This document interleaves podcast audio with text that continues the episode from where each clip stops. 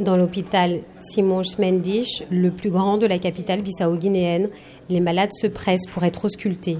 Au milieu de l'établissement, le service pédiatrique. Normalement, je devrais voir 25 patients par jour, mais dans les faits, j'en vois plus de 60. Nous ne sommes que deux médecins.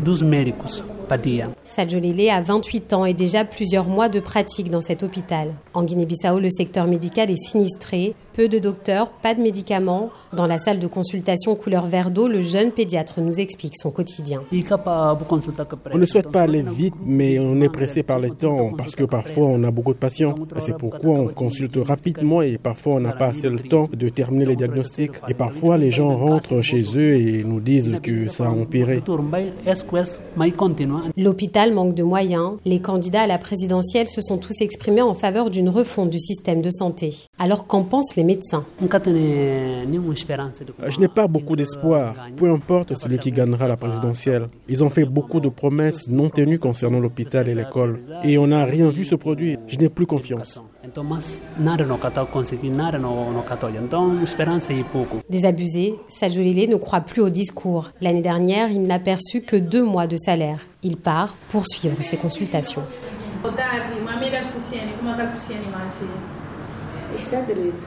Après le rez-de-chaussée, le premier étage est l'aile réservée aux nouveau-nés.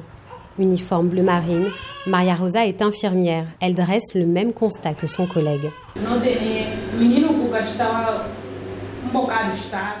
Nous n'avons que sept lits, carrément tout le temps occupés. Donc, lorsque nous observons qu'un enfant va mieux, il sort et nous acceptons un nouveau patient. Aujourd'hui, le principal hôpital de la capitale ne pourrait pas fonctionner sans aide venue de l'étranger. C'est le cas pour les nouveau-nés, nous explique Maria Rosa.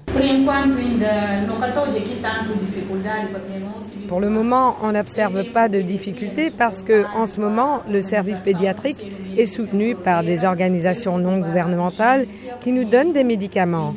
C'est ce qui nous permet en ce moment aux parents de ne rien avoir à acheter. Durant la campagne présidentielle, chaque candidat s'est engagé en faveur d'un meilleur accès aux soins. Aujourd'hui, les Bissau-Guinéens demandent à voir Ndari Kalinglopi à Bissau pour VOA Afrique.